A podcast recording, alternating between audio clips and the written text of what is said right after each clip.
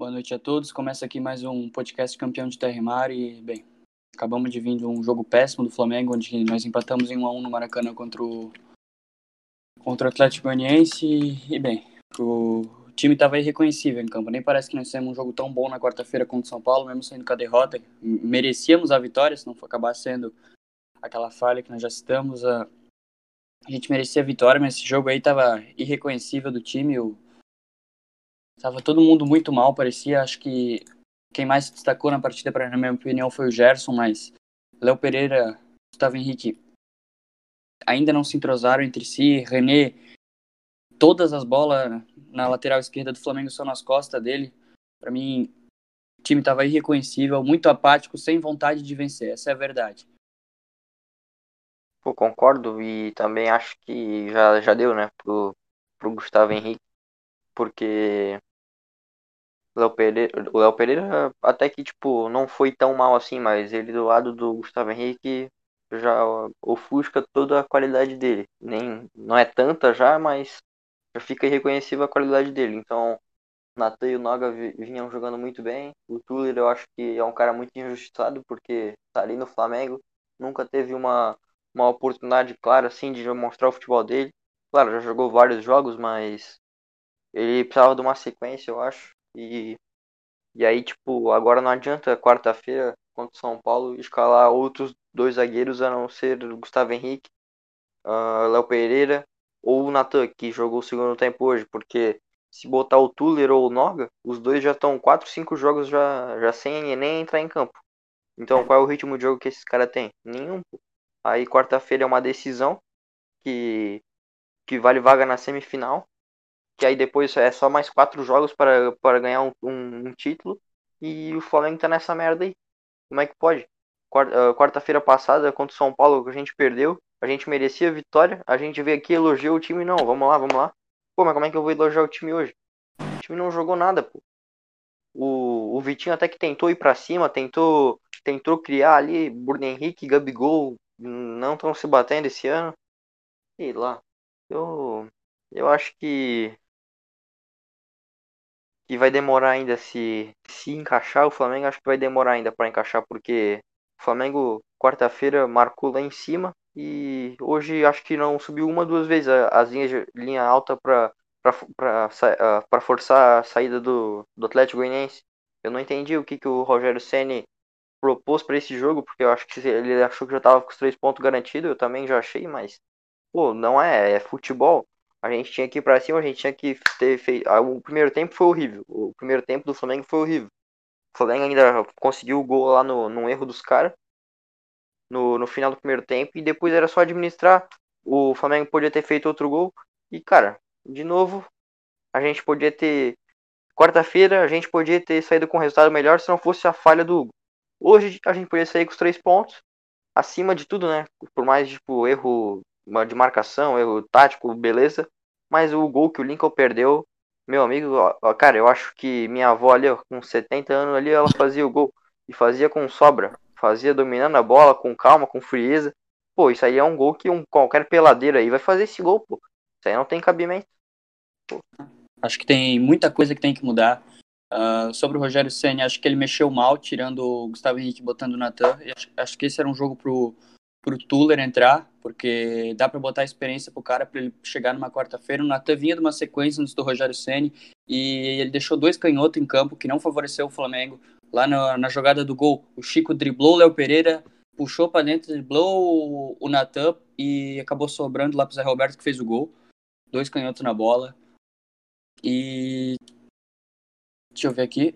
O cara, que nem tu falou, o Vitinho chegou para cima, marcou. Novamente o Vitinho foi bem nessa partida, não foi extraordinário que nem na última, não que tenha sido espetacular, mas enfim, novamente o Rogério Senna, acho que o Rogério Senna ali bicando o ouvido dele faz, faz muito muito bem pro futebol dele. O Vitinho é aquele jogador para mim que é igual o Arão, tem que estar toda hora ali no ouvido falando, vai para cima, atento, drible e enfim.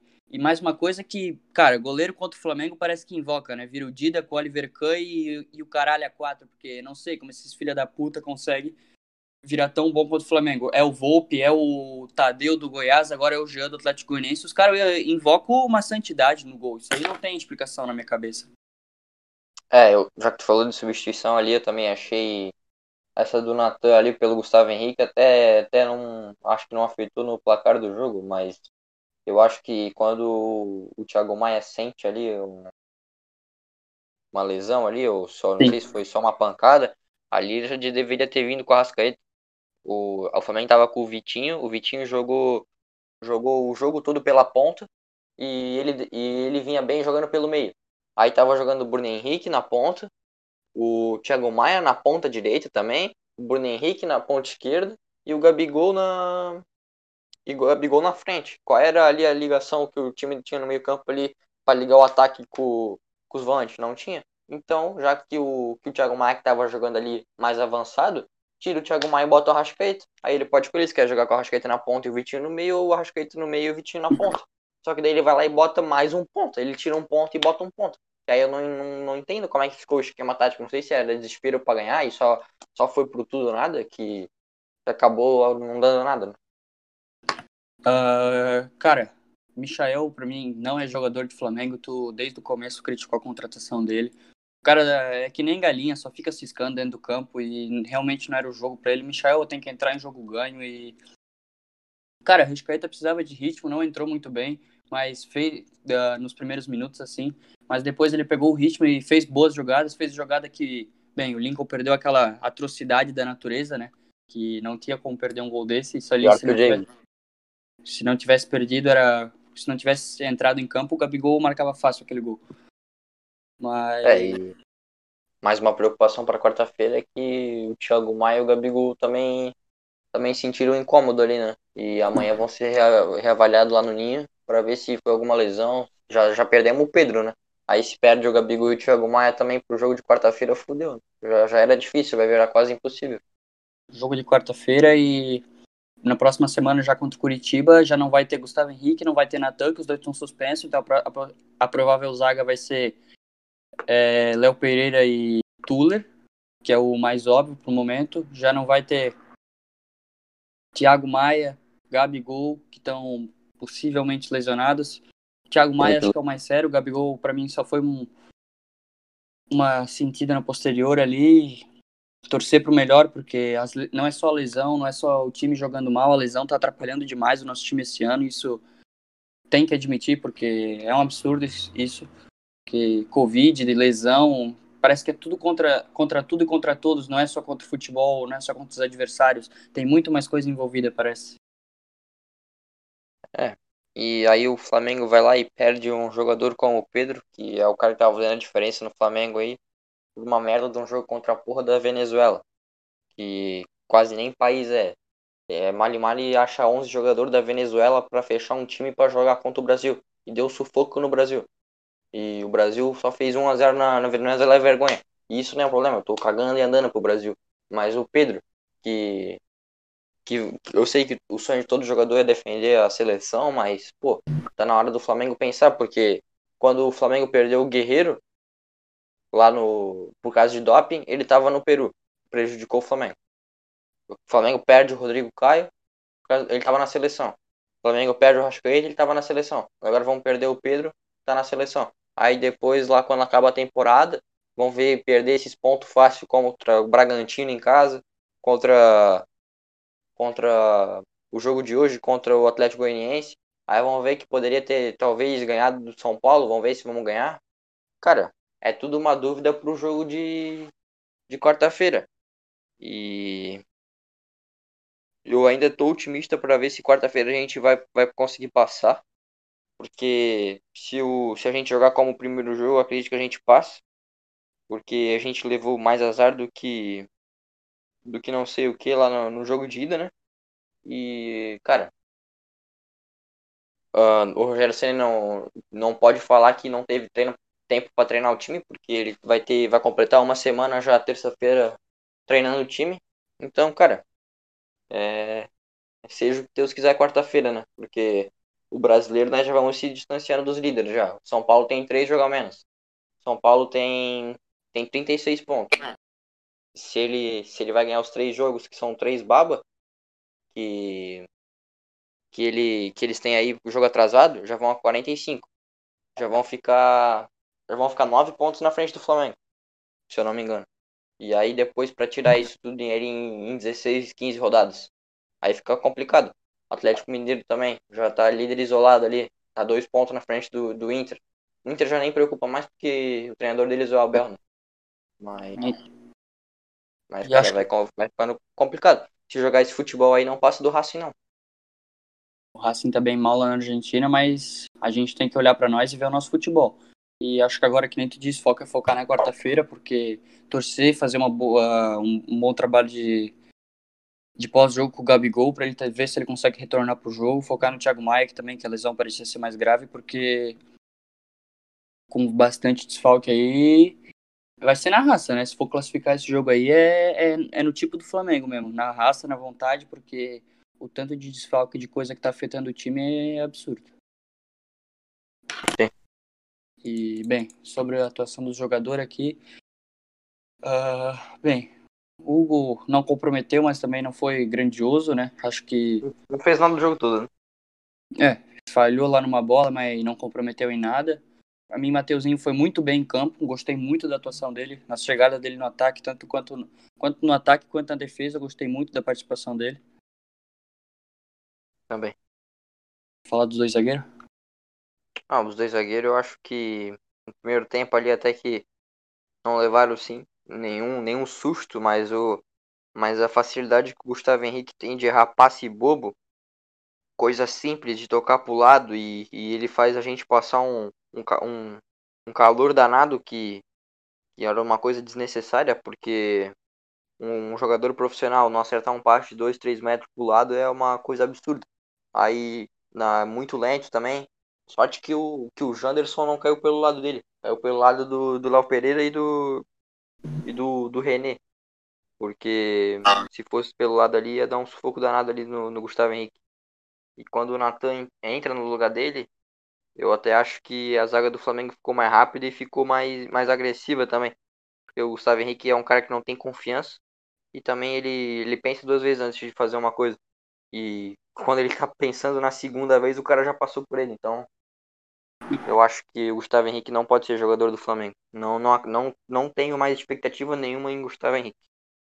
Ele não tem nenhuma, nenhum pensamento rápido, não tem nenhuma decisão rápida, e muito menos explosão para se ele perde uma jogada, explosão física e velocidade para chegar na bola. Né? E, bem, René, para mim, mais um jogo pior do time, as bolas nas costas que ele levava chega a ser absurdo. O, isso que era a qualidade dele, né? Sempre foi a qualidade defensiva na questão dos desarmes. E, bem, é que na minha visão, o Flamengo, quando ele ataca, ele ataca com os lateral muito em cima. Só que quando defende, as linhas as linhas estão baixando muito e estão fechando. O, os quatro da linha de trás com muito fechado. Aí o que, que acontece? O Vitinho tem que voltar para defender, mas não é nem sempre que o Vitinho consegue. Aí vai para as costas do René e dá no que dá. Exatamente.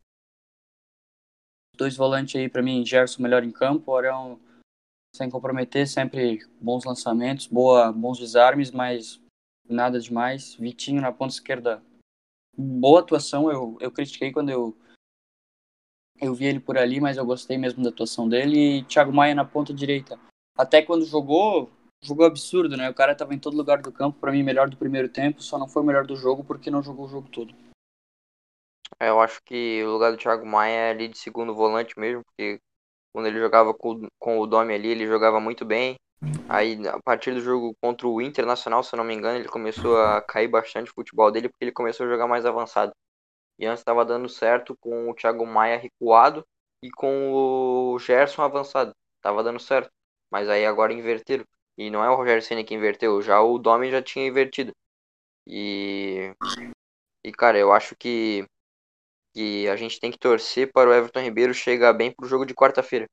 Porque não vai dar para jogar com o Arão ou, ou, com o Gerson ou com o com o Thiago Maia para jogar ali ofensivamente, porque o Reinaldo e o Ranfran são dois baita lateral do São Paulo que que tem que ter um cara como o Everton Ribeiro, habilidoso, que vai para cima e não um cabeça de área que tem que ir lá resolver o jogo torcer para ele voltar ali com. Ele vai chegar, acho que por volta das duas e meia da madrugada, já em São Paulo, depois do jogo lá em Montevideo, no Uruguai.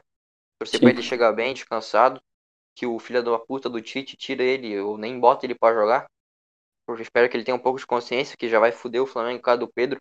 Então espero que eles tenham um pouquinho de consciência, mas claro que eles não vão ter, né? São a tropa de filha do Masputo. Então. Então, cara, esse jogo aí pra mim já foi passado, tô muito puto.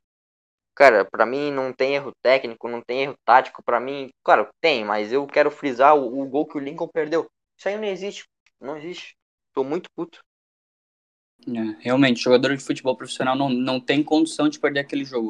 O cara já perde aquele porra daquele gol no Mundial, já, já perde gol agora embaixo da trave, não tem como apoiar um cara desse tipo. Não, o pior é que se o cara fosse ruim admitisse, não. Mas aí ele vai lá, faz um gol a cada seis meses e vai lá, bota no Instagram. Tenho muitas bocas para calar. Vai calar a boca de quem, rapaz? Não cala a boca nem da. Nem de ninguém, pô. Não cala a boca nem de um cachorro quando tá latindo. Tomar no nem, nem a avó dele dá bate palma pra ele, cara. Como é que pode perder um gol desse? Aí depois faz um gol e um monte de gente passa a mãozinha na cabeça. Não é só ele que se acha, tem um monte de gente aí que passa a mãozinha na cabeça. Ah, fez um gol importante, fez. Fez aquele gol contra o Grêmio anos atrás, fez. Mas e agora? Agora tá fazendo porra nenhuma, mano. Isso aí é absurdo. Já pra ter saído faz tempo já o link. Mano. Isso aí pra mim não tem explicação. E, bem, focar pro jogo de, de quarta-feira aí, vamos dar nosso melhor, torcer e é isso que a gente pode fazer, bem. Segue a gente lá no nosso Twitter, arroba Flamengo Podcast. E se Miguel quiser fazer mais algum, alguma. acrescentar mais alguma coisa aí, pode fazer. Ah, só isso mesmo. Agora a gente tem que focar no jogo de quarta, porque se, se a gente não conseguir ser que a classificação vai ser um negócio vai, vai complicar. Que a gente vai ter mais ou menos a obrigação de sair com um título esse ano e vai ser a Libertadores, porque o brasileiro vai se distanciando cada vez mais, como eu já tinha falado antes. Então, cara, é botar na mão de Deus isso daí, na mão do Rogério, que, que tudo seja feito como a nossa vontade. Né? Então, é isso daí. Isso aí, vamos, vamos fazer nosso papel de torcedor, acreditar, apoiar. Quando precisar criticar, vamos criticar também, mas pra cima dele, isso aqui é Flamengo e tamo puto, tamo puto pra caralho, mas.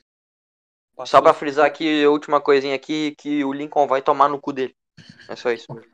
Pau no cu do Lincoln. Se tu estiver escutando isso, algum dia, Lincoln, vai se fuder. E, enfim, acabamos aí nosso mais um podcast Campeão de Terra e Mar. Espero que tenham gostado e um abraço aí. Valeu.